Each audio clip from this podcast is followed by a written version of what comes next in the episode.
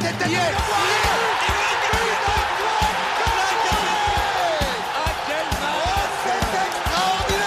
Pauletta dans la surface d'affaire. Oh le but Oh le but exceptionnel encore une fois face à un Barthez maudit devant le portugais. Pedro Miguel Pauletta Ce franc Oh, oh là Zlatan Ibrahimovic 25e minute Le doublé en deux minutes. Ça allait trop vite pour le mur Ça allait trop vite pour Steve Monanda. Une 22e journée qui se termine bien pour les Parisiens en clôture justement dimanche soir au Parc des Princes. Les, les Parisiens l'ont emporté 4 à 0 sans pitié contre le Stade de Reims et qui conserve euh, 11 points d'avance sur son dauphin Nice euh, à l'aube de cette 23e journée de Ligue 1.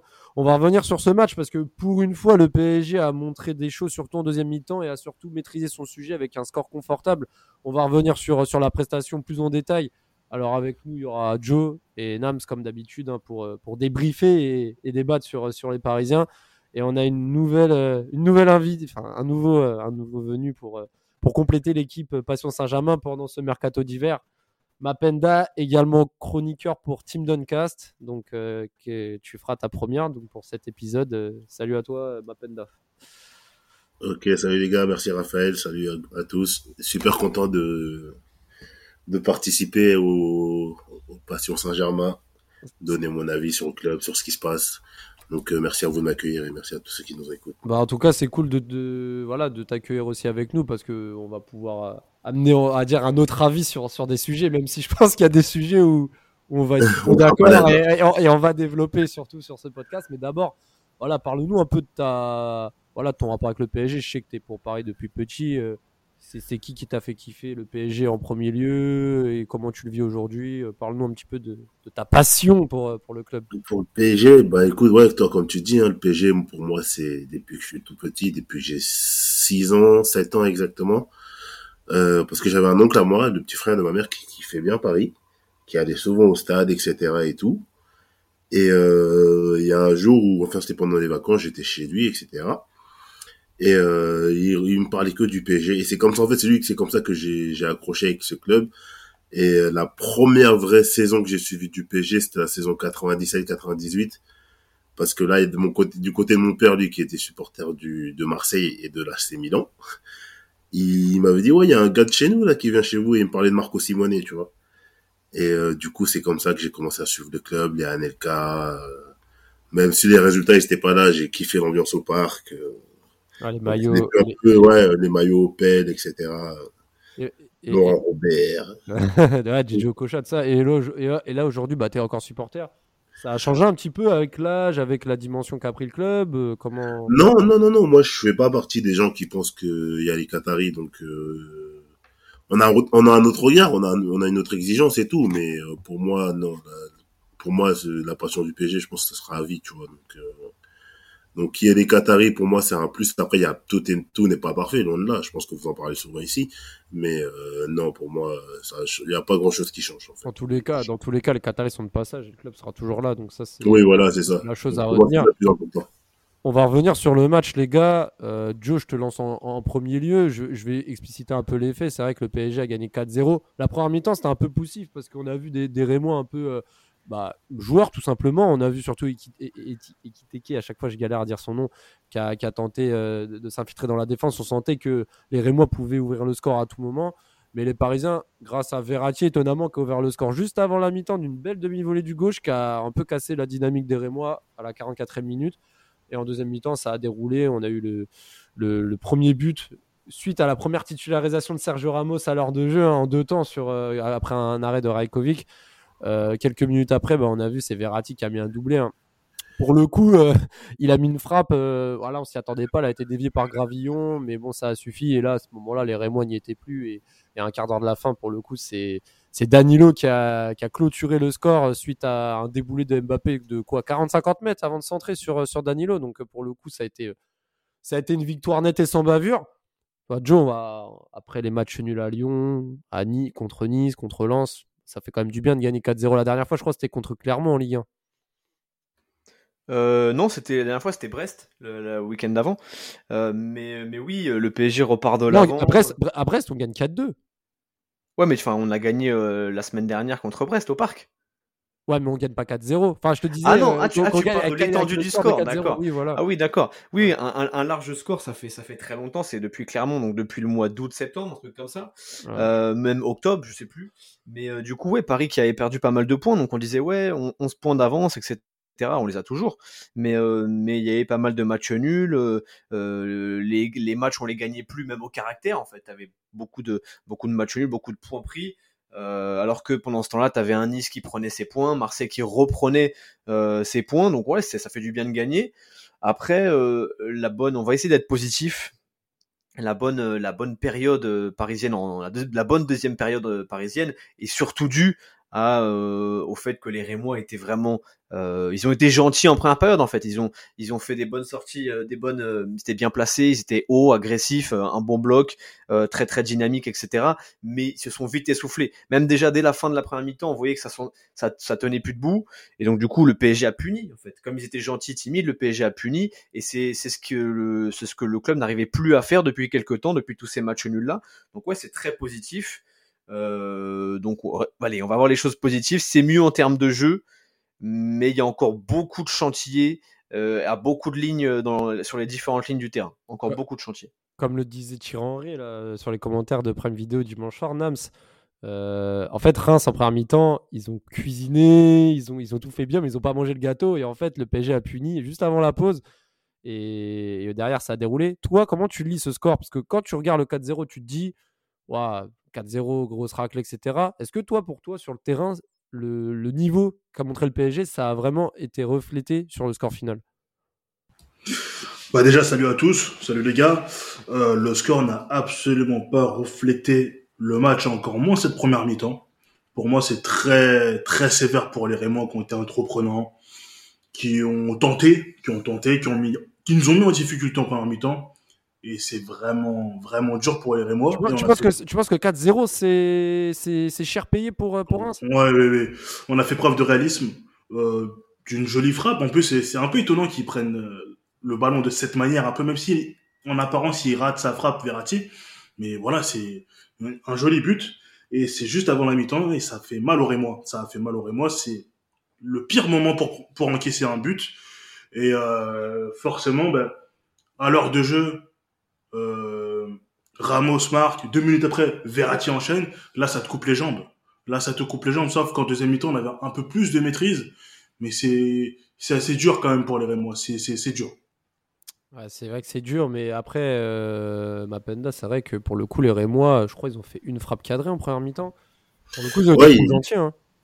Ouais, ils ont été gentils, mais en fait, le truc, c'est que, à la différence des autres équipes ces derniers mois au parc, ils s'étaient, tu l'as dit tout à l'heure, ils sont pas venus pour jouer hyper bas. Donc, euh, ça veut dire que ça se voyait un peu plus dans, dans le jeu. Donc, d'habitude, les jeux, les équipes, ils viennent au parc, ils sont super bas, ils, ça joue en contre, et ça, ça nous met directement en difficulté. Là, ils étaient hauts, mais leur pressing, il est, tout le monde parle du pressing Rémois, mais moi, je l'ai pas trouvé si ouf que ça. Parce que quand j'ai vu la compo avec Paredes, et Danilo, je me suis dit, ah ouais, là, on va être encore, ça va être encore être compliqué, les sorties de balles, dès qu'ils vont être pressés, ça va jouer qu'en retrait, etc. Ils ont été hauts, mais je les ai pas trouvés agressifs comme les autres équipes ont pu venir euh, quand ils sont venus au parc, en fait. Donc, euh, donc il y a ça, déjà. Et puis, ouais, pour moi aussi, ouais, le, le 4-0, il, est hyper flatteur parce que on fait, on fait, on fait une première mi-temps en moyenne. Et même le début de la deuxième mi-temps, moi, de ce que je vois, c'est pas non plus, euh, c'est vraiment à partir du deuxième but que vraiment on, prend le dessus. Mais ouais, sur l'ensemble du match, euh, pour moi, 4-0, c'est vraiment, c'est vraiment, c'est vraiment sévère pour les Rémois. On va, on, va par- on va parler aussi bah, forcément des points forts, de, de ce qui a convaincu dimanche soir.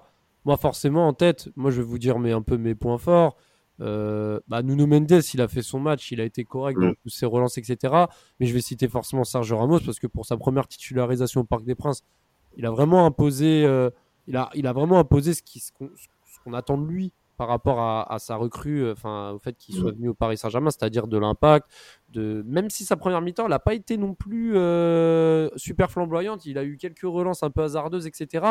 Mais je pense que son but et le fait qu'il ait vraiment commencé un match au Parc des Princes pourra justement lui donner de la confiance par la suite, parce que malgré son expérience, quand on arrive dans un nouveau championnat qu'on connaît pas, qu'on a connu qu'un club, enfin, que, que un championnat et deux clubs, c'est pas évident. Donc là, pour le coup, je pense que ce match-là va, va lui faire du bien. Je parle pas de Marquinhos qui, comme d'habitude, a été, a été plutôt serein.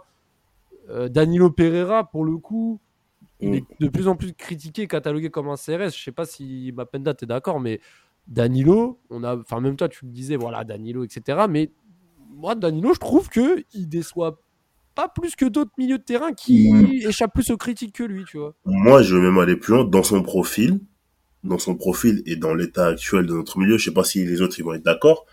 Moi, je trouve que Danilo, même des sur... rappelez-vous de la fin de la saison dernière, il est titulaire en finale de Coupe de France, je crois contre Monaco, il passe devant Paredes sur la fin de saison. Et euh, alors qu'on avait beaucoup de blessés à ce moment-là.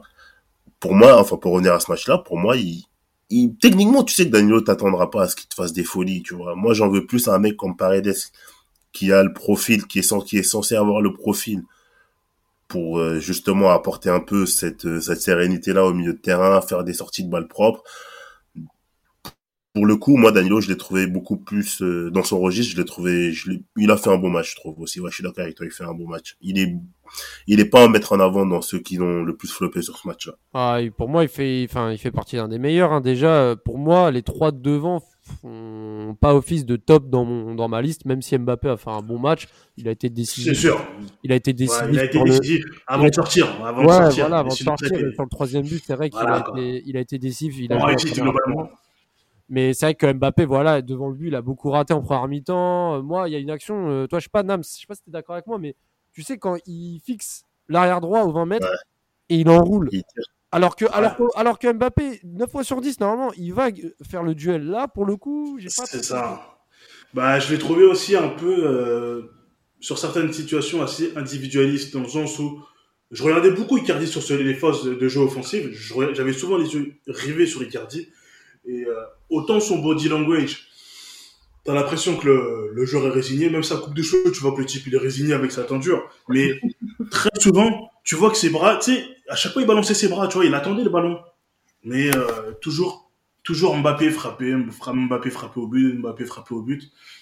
Donc bon, c'est un peu dommage pour Icardi parce que je pense que c'est c'est le type de match euh, le type de match où il aurait pu être relancé, où il aurait pu être mis en confiance parce que je pense qu'il ne partira pas. Bah là, on est fin fin janvier, c'est très clair qu'il ne partira pas et qu'il faudra faire avec lui jusqu'à la fin de saison. Mm. Donc euh, avec les avec tout ce qui est méforme, blessure, suspension, on ne sait pas ce qui peut arriver. Il faut que tout le monde soit concerné. Il faut tirer tout le monde vers le haut, dont Icardi. On va y revenir sur Icardi parce que là, je voulais parler des tops et terminer surtout, Joe, avec bah, l'homme du match, hein, Marco Verratti. On va pas définir euh, l'apport du, petit hibou au milieu de terrain, mais c'est toujours la même chose. C'est le seul euh, qui, au milieu de terrain, malgré le bon match de Danilo, qui arrive justement à faire des transitions et à être au four et au moulin, c'est-à-dire à la récupération, à remonter le bloc et à transmettre. En milieu de première mi-temps, j'ai trouvé un peu moins, moins dedans, comme l'équipe en fait, mais c'était quand même le seul qui arrivait à se démarquer et au final, bah, doublé. Doublé, euh, c'est un peu ce qu'on lui faisait défaut, c'est-à-dire que là, il tente, il marque, il fait briller, récupère, là pour le coup, euh, copie quasi parfaite. Ouais, bah, comme d'hab, de toute façon, avec lui, comme d'hab, euh, tu vois, début de saison, Ah, il joue doublé, quasiment doublé pas. comme d'hab, attends, doublé comme d'hab. Non, pas- euh, ça, Non, mais oui. si, si tu, si tu veux, tu veux t'intéresser qu'aux feuilles de stats, on peut s'intéresser qu'aux feuilles de stats. Mais Ouais. oui, comme d'hab, Ouais. il y a un PSG avec et sans lui. Euh, même quand, Mhm. il, quand il revient après Manchester City, il a pas joué depuis six mois. La dernière fois qu'il a joué, c'était en 2013. Il revient, il te fait un, un match de fou furieux. Là, hier soir, pareil, bah, encore une fois, il y a un PSG avec et sans Verratti. Et là, en plus, hier soir, il a marqué. Euh, preuve que parfois, quand il a des situations euh, où il peut tirer, il devrait tirer, puisque on l'a déjà vu, je crois, c'est la saison euh, 2017-2018 ou je sais plus laquelle, où, où il a marqué aussi. Ouais, où il a marqué aussi souvent en Ligue des Champions et tout. Je crois que c'était contre le Celtic ou je sais plus qui. Euh, et tu vois, donc euh, il- quand il est en situation de frapper, il devrait tenter parce que même s'il a pas une frappe de fou furieux, il a, il a de la réussite. Donc euh, en tout cas, c'est c'est la preuve que le PSG a besoin d'un milieu de terrain, un autre milieu de terrain créatif, puisque dès que tu as des gens qui savent jouer au football, bah les, joueurs de devant normalement sont censés se, régaler. Même si hier c'est lui qui a tout fait. Hein. Lui, il a il a commandé, il a mangé, il a payé l'addition et il a, il a rappelé le voiturier pour la voiture. Tu vois, il a tout fait. Mais, euh, ouais, Verratti, masterclass comme d'hab, sauf qu'on est trop dépendant de lui. Donc il nous faut un mec pour la semaine B. Quoi. Je dis souvent semaine A Verratti, semaine B euh, quelqu'un d'autre. Ouais, bah c'est clair. Et puis euh, là, pour le coup, ce qui est intéressant, c'est qu'on est fin janvier. Le 15 février, à PSG Real Madrid. On fera un petit point euh, à la fin du podcast. Mais là, pour le coup, le voir comme ça, avec notamment Sergio Ramos, parce que Verratti Ramos, ils ont un point commun, c'est vrai, c'est leur fragilité physique. En ce moment, en tout cas, ça fait plaisir de les voir comme ça. Je vais donner un petit mot aussi pour Navas, parce que Donnarumma, qui a été absent de dernière minute, pour le coup, euh, même s'il a une deuxième mi-temps tranquille, sa première mi-temps a quand même été honnête. Il a, quand il a eu des, frappes sur lui, etc., il a toujours fait les choses bien. Je sais pas si, je sais pas, Mapendas, tu as quelque chose à rajouter sur, euh, sur les tops, qui est un point peut-être Kerrer, je sais pas ce que tu Ouais, je, ouais, Kerrer, que je pense qu'on est beaucoup à, à l'avoir critiqué, qui depuis quelques matchs même euh, depuis un peu le début de la saison, au mois d'août, euh, début septembre, faisait des bons matchs. Là, clairement, c'est c'est peut-être l'un de ses meilleurs matchs que je vois au PSG depuis qu'il est là. Ah ouais, tu trouves? Ouais, franchement, à part peut-être la première saison, la première moitié de la première saison où il était là, euh, je trouve qu'il a été vraiment bon là sur ce match-là. Il prend, s'il arrive à reprendre un petit peu son niveau de quand il venait d'arriver, ça peut être pas mal pour l'équipe. Sachant qu'en plus à ce poste-là, derrière Hakimi, il y a personne, hein, parce que bon, Dagba, on connaît ses limites. Hein. Donc voilà. Euh, ouais, il y a Keller que j'ai bien aimé sur ce match-là. Mbappé, euh, je l'ai trouvé aussi un peu individualiste, mais encore une fois, dans cette équipe-là, s'il fait, en fait, je peux pas lui en vouloir parce que s'il fait pas les choses, il se passe rien dans cette équipe au niveau offensif. Donc, euh, on peut lui reprocher son manque de de son parfois il a pas envie de jouer avec les autres c'est vrai alors qu'il pourrait alors qu'il pourrait le faire mais je trouve que dans l'activité etc il est bah, il est il, a, il est il est on est on est encore trop dépendant de lui. Donc euh, rien que pour ça moi je je peux pas trop non plus lui en vouloir de parfois avoir euh, avoir euh, été un soliste quoi. Mais moi j'ai un truc à dire par rapport à Mbappé. Là je, je, parle à tout le monde hein. moi il y a un truc qui m'a un peu gêné sur Mbappé hier. Je voulais faire un petit focus aussi là-dessus.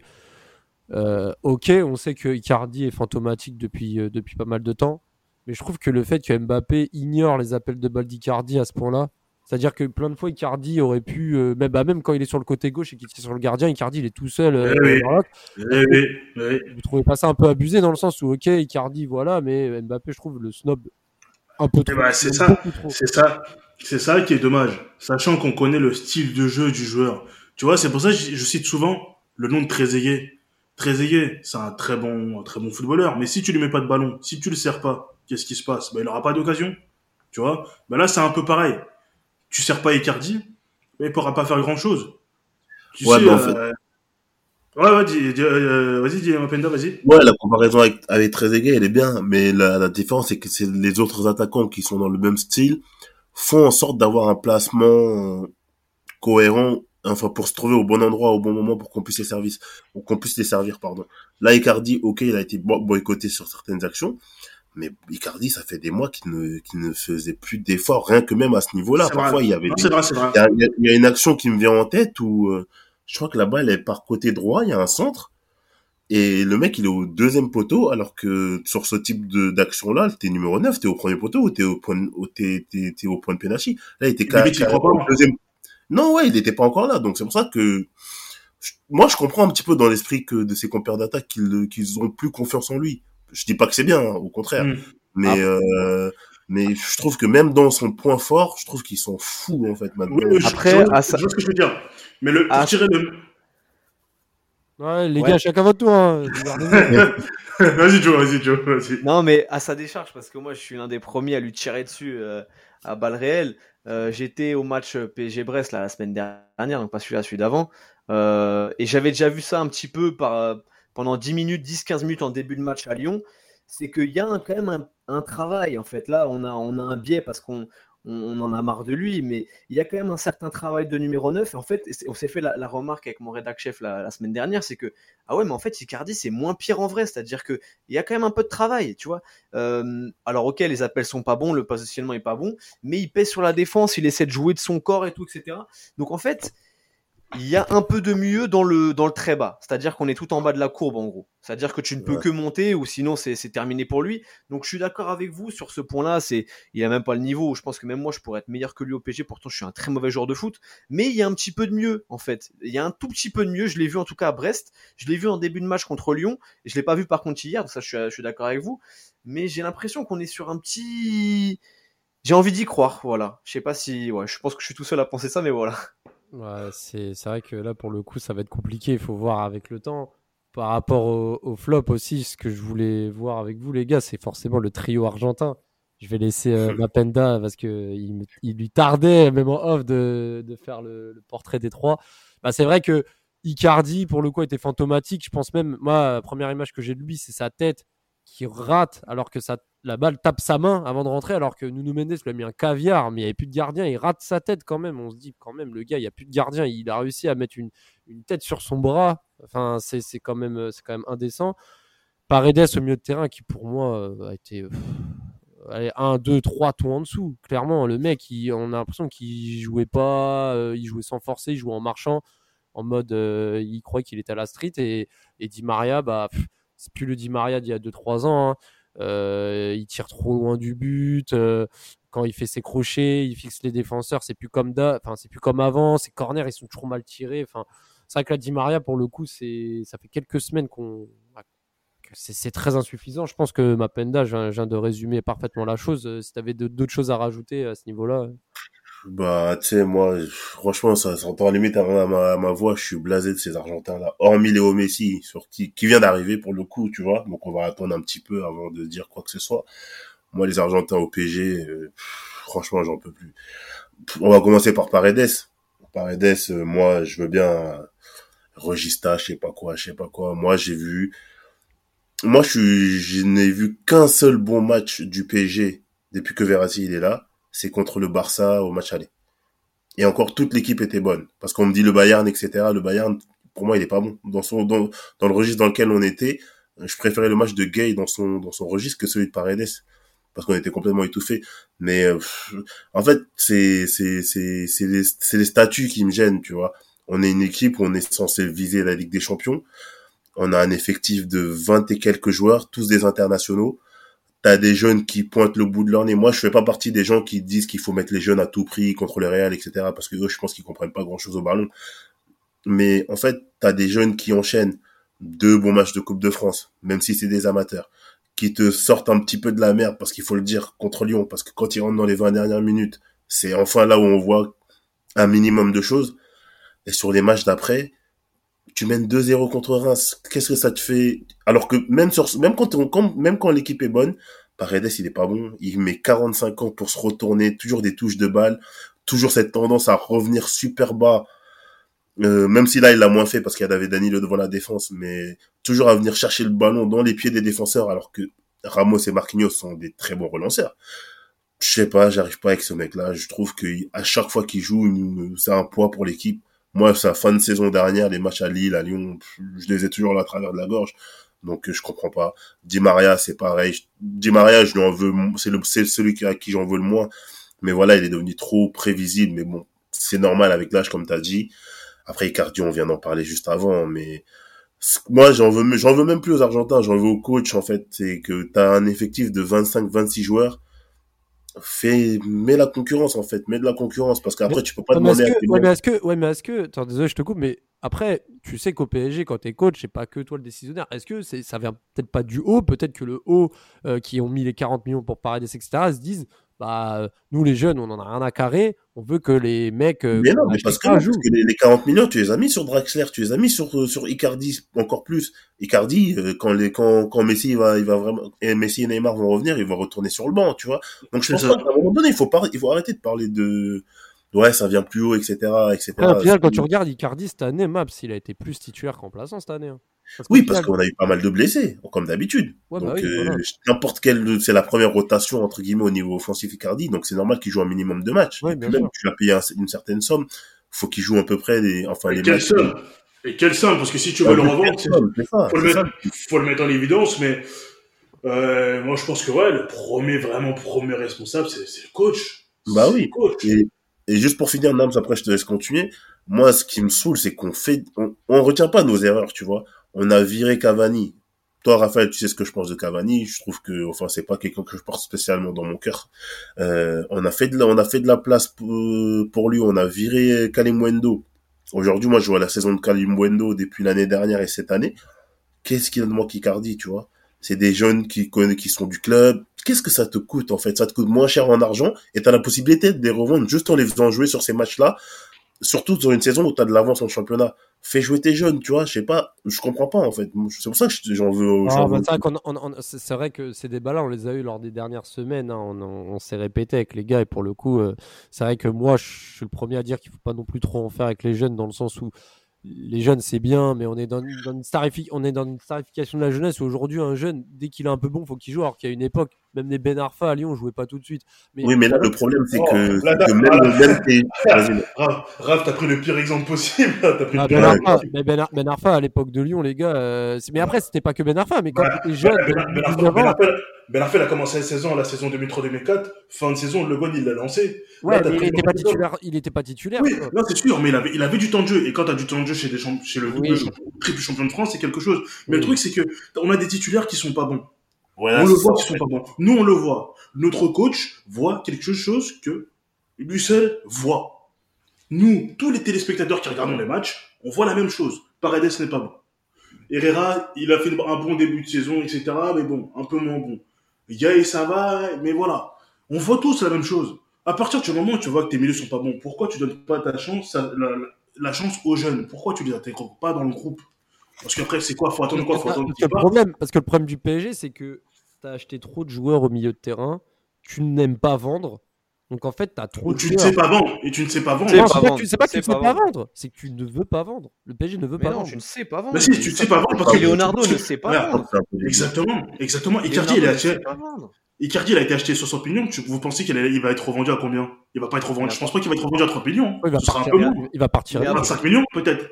Mais à part si Newcastle, s'il décide enfin à partir à Newcastle, il va, va partir pour 15 millions, c'est tout. Et aujourd'hui, Icardi, il vaut pas plus que 15 millions. Aujourd'hui, euh, Icardi, il vaut moins que Eketike qui était en face. Aujourd'hui, Eketike, le Reims, ils veulent le vendre 20 millions. Et à 20 millions, c'est sûr qu'il part en première ligue. Icardi, Ouais. il part où? Il va partir à Aston Villa jouer avec euh, Coutinho, c'est tout.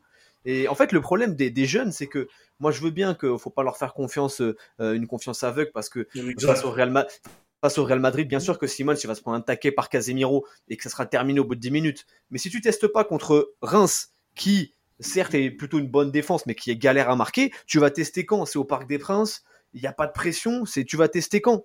En sachant que Non, c'est- mais surtout que tu les lances à 20 minutes pour mettre dans le alors que t'es contexte. mené contre Lyon. C'est ça, en fait. Bien sûr, bien sûr. C'est du coup c'est incohérent, tu vois. Tu comptes sur eux pour pour te sauver un match, mais du coup un match où ils peuvent justement s'aguerrir, tu les fais pas, tu les fais pas jouer. Et en plus, il y a un dossier, c'est-à-dire que dans dans six mois, le gars il se barre, c'est gratos, tu vois, il se barre où il veut. Donc euh, à un moment donné, il faut être cohérent. Mais après, moi, je suis même plus déçu euh, par la gestion de Pochettino parce que euh, au, début, au début de saison ici, j'étais très critique sur lui. Maintenant, je m'attends plus à rien, donc je suis même plus déçu, je suis même plus remonté parce que je sais très bien que la gestion, c'est au pif. Sur le gars, il est au club Med. Aujourd'hui, j'aime bien les Moritos, je vais prendre un Morito. Demain, je préfère euh, les Blue Lagoon, je vais prendre un Blue Lagoon. En fait, sa gestion, c'est au pif. C'est FIFA, il fait ce qu'il veut. Voilà, il change selon ses humeurs. Donc, euh, mais je suis désolé, Raph, le PSG ne sait pas vendre. C'est c'est pas, ils veulent pas vendre, ils savent pas vendre. Le seul qui a su vendre au PSG, c'est Antero Henrique. Et depuis, en même temps, il y a que, il y a que Henrique ou Leonardo. Et le seul qui a su vendre, c'est Antero Henrique. Voilà. Sinon, le PSG ne sait pas vendre. C'est sûr. Ouais, bah, c'est sûr que là, pour le coup, on va, on va peut-être même refaire un podcast là-dessus, euh, sur tout ce qui est achat-vente et faire le point. Mais le PSG, ça fait des années qu'il est répercuté comme un club qui achète beaucoup et qui ne sait pas vendre. Et ça. Et qui fait les mêmes erreurs saison et- après saison, et- ça impacte- et ça s'impacte sur, euh, sur le collectif et sur les résultats au final en fin de saison. On va, on va poursuivre parce que là, on parle de mercato, etc. On est fin janvier. Euh, Il n'y a pas eu de départ à part Rico et Rafinha en prêt du côté de l'Espagne. Pour le coup, en arrivée, il n'y a rien de nouveau parce que bon, là pour le coup, vu le mercato d'été qu'on a eu, on a eu quand même suffisamment de joueurs pour être complet, euh, doubler voire tripler les postes. Mais mine de rien, on a encore quelques rumeurs, dont la fameuse rumeur de Tanguy Dombele en prêt euh, du côté de Tottenham, qui est un peu indésirable hein, euh, du côté de la Première Ligue. Au Paris Saint-Germain, la condition de cette recrue serait de lâcher soit Paredes, soit Herrera.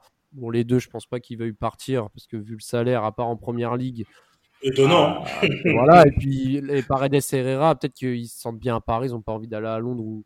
ou je ne Ils sont tous bien à Paris. pas. Donc, donc, Ouais, donc, et, voilà. et- et- et leur femme, leur famille aussi. Ouais, voilà, donc euh, la petite question que je vais vous poser, alors, euh, ouais, peut-être à Nams, hein, parce que Tottenham, et on connaît l'amour de Nams avec Tottenham.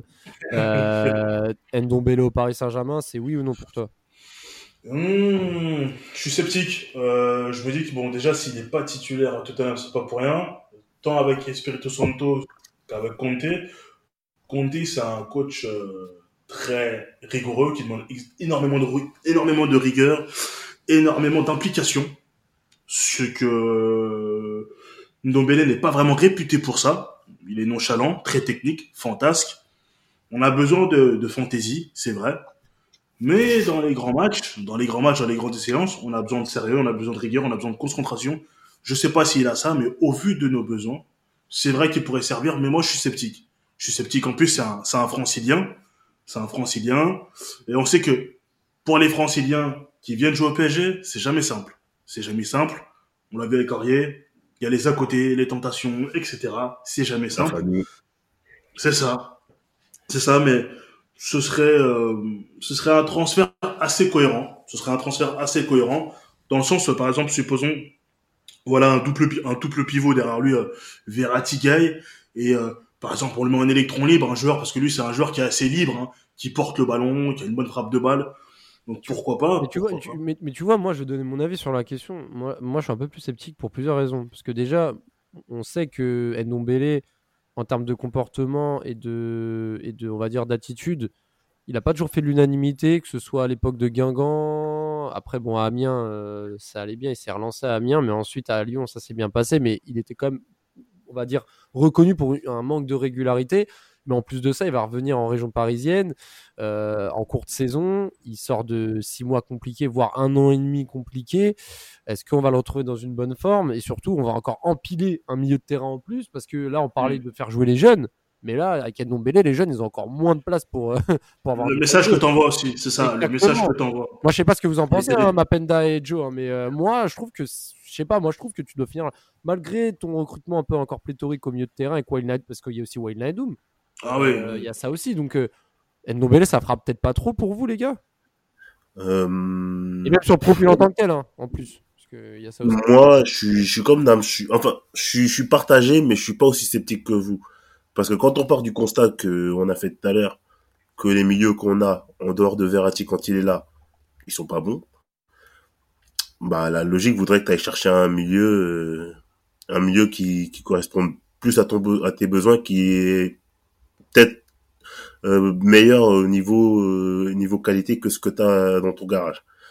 Mais après ouais, d'un côté, je me dis quel est l'intérêt de prendre un Dombele là en janvier sachant que tu as déjà beaucoup de milieux que tu dois faire jouer puisqu'on est dans une politique sportive de statut, que tu as qui arrive, qui a du mal à s'intégrer, qui là est blessé pour trois semaines, mais que tu vas faire jouer, que tu voudras faire forcément jouer quand il va revenir.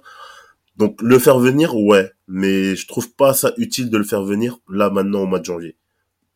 Donc euh, voilà. Mais après en termes de qualité, en termes de qualité, moi Ndombele, malgré le comportement, malgré malgré ce qui se dit sur lui ou ce qui ou les rapports qu'il a avec euh, Conte ou même qu'il a eu avec Mourinho et tout, moi je le prends tous les jours hein, parce que parce que j'en ai marre moi des passes en retraite de, de Herrera, j'en ai marre des 45 touches de balles de, de Paredes qui se prend pour Pirlo. Donc euh, franchement, si on peut tourner la page là de, de ces mecs là, moi ça me ça me va, tu vois. On, on, le prend Tanguy ou pas? Parce que le dernier Tanguy qu'on est au PSG nous a filé euh, Joe. Donc est-ce que ce Tanguy là on le prend ou pas? Mmh, non, euh, en fait, moi c'est plus non que oui. Euh, parce que déjà la dernière fois où ça s'est bien passé avec un entraîneur, c'est avec euh, Pochettino, donc ça remonte, le Covid n'existait même pas. Il y a trop de, c'est trop Disneyland au Paris Saint-Germain, donc certes il est francilien, certes il veut se relancer, mais vu comment c'est Disneyland, ça se trouve lui aussi il va se, va se mettre à aimer Space Mountain. alors certes c'est un joueur créatif, c'est super, c'est un super joueur, et, et à l'inverse tu vois, euh, moi, je pense qu'il faut, le, faire venir maintenant et pas en été. Jamais on met un sou sur ce gars-là. On le prend pendant six mois. Si ça marche bien sur la, sur la demi-saison, ok, on lève l'option, on le prend. Pour moi, il faut, il faut, c'est maintenant. En fait, c'est une bonne occasion. Mais le truc, c'est que c'est pareil, c'est toujours pareil. C'est Pochettino, est-ce qu'il va savoir le gérer? Euh, C'est quoi le projet? Tu vois, c'est. J'ai envie de te dire, c'est, ça sera peut-être toujours mieux, comme tu dis, que, que, que, les, les Danilo, les Paredes et compagnie. Bah, c'est risqué. Bah, c'est risqué, c'est mettre un, une autre brebis dans, dans, dans la, dans la basse-cour euh, du, du, Paris Saint-Germain. Il y a beaucoup de joueurs. Je pense que si on, on, énumère tous les milieux de terrain, entre les Draxler, les Wijnaldum, les Herrera, les Gay, les Danilo, les Verratti, les... il, y a, il y, a beaucoup trop de noms, sans compter les jeunes qu'on veut faire jouer. Et à un moment donné, il n'y a plus de Coupe de la Ligue. Il faut aussi bien savoir que le PSG. Il y a, il y a, il y a plus de CFA pour le PSG. Il n'y a plus de CFA. Il y a un moment donné, il faut, faut, quand même avoir. Enfin, de toute façon, c'est simple. Le PSG doit vendre. Et, et pour moi, on n'a même pas besoin de, de, de, se renforcer parce que, au vu de la saison, ramener un Ndombele là, à deux semaines du, du, match contre le Real Madrid, parce que je pense que si on ramène un Ndombele, c'est pour la Ligue des Champions. La Ligue des Champions, ça arrive dans un peu plus de deux semaines. Enfin, euh, je sais pas, je trouve que le timing, encore une fois, serait pas bon, surtout pour un joueur en relance. Moi, pour moi, c'est mon avis. Et surtout, comment ça peut être Ouais, tu disais. L'intégration devrait être rapide. Ouais, voilà. Ouais, sans ouais, voilà, ça, ça fait puis- un- Ouais, ouais, Jonathan. Et, et en fait, c'est ce qu'on c'est ce qu'on disait en- début de saison, tu vois, c'est toujours de l'opportunité. Oui, c'est voilà. toujours de l'opportunité. Là, c'est un bon coup. Et du coup, quel est le projet sportif Où on va? Donc ça veut dire que tu si bon construis. Et on sait même pas si c'est un bon coup. Parce que qu'est-ce qu'il vaut Ndombele aujourd'hui? On ne sait pas.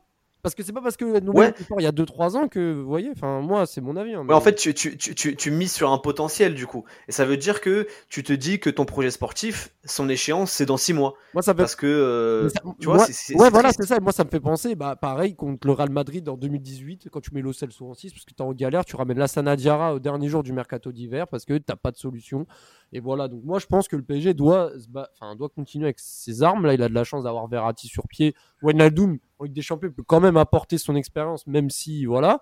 Tu mets un Gay qui peut être. Bah, Gay, il faut pas oublier que la saison dernière, en Ligue des Champions, il finit fort la saison contre le Bayern et City, malgré son rouge. Enfin, j'ai- j'ai- enfin, moi, je pense que tu peux finir là-dessus et reconstruire l'année prochaine, mais c'est toujours le même problème. Mais bon, on va pas refaire un débat là-dessus. Euh, on va terminer sur ce, pod- ce podcast sur, euh, sur euh, le PSG Real Madrid. On a vu que Karim Benzema était peut-être incertain, enfin, est, est- est incertain et peut-être forfait pour le, le- du moins le match aller contre, contre le PSG. Ouais, c'est léger, hein. C'est léger. C'est une, semaine de repos. C'est une contracture euh, à l'ischio. Donc euh, normalement, il sera là. hein. Mais en tout cas, ils vont prendre zéro risque. Ouais, ils vont prendre zéro risque, donc on sait pas. Est-ce qu'il sera à 100% ou pas? Dans tous les cas, le Real sort d'un d'un deux partout à domicile contre Elche, si je me si je me trompe pas. Voilà, à voir, ce que ça donne. hein. On sait que les Magic des Champions au Real Madrid, c'est une autre histoire. hein. Quand c'est la Liga, c'est quelque chose, mais quand c'est avec des champions, surtout avec Carlo Ancelotti sur le banc, c'est une autre histoire. Le Real euh, est, assez dangereux, donc on fera un podcast pour euh, pour débriefer euh, de l'avant-match et aussi de l'après-match. Je pense qu'on invitera des protagonistes de Esprit Madridista, de, du, fameux podcast sur le Real Madrid de Sports Content, hein, dédicace à Johan et, ou encore Gilles Christ. Donc voilà, il y aura des choses à dire. Euh, en attendant, bah, le PSG doit continuer à se rassurer en Ligue 1. Donc pour le coup, ça a été bien. Donc euh, on verra la semaine prochaine ce qu'il lancera pour le prochain match. En espérant que d'ici là, Neymar revienne. En espérant que d'ici là, il n'y ait pas d'autres blessures. En espérant que d'ici là, on maîtrise nos adversaires en Ligue 1 parce que on va finir sur ça. Le Real Madrid, c'est pas Reims.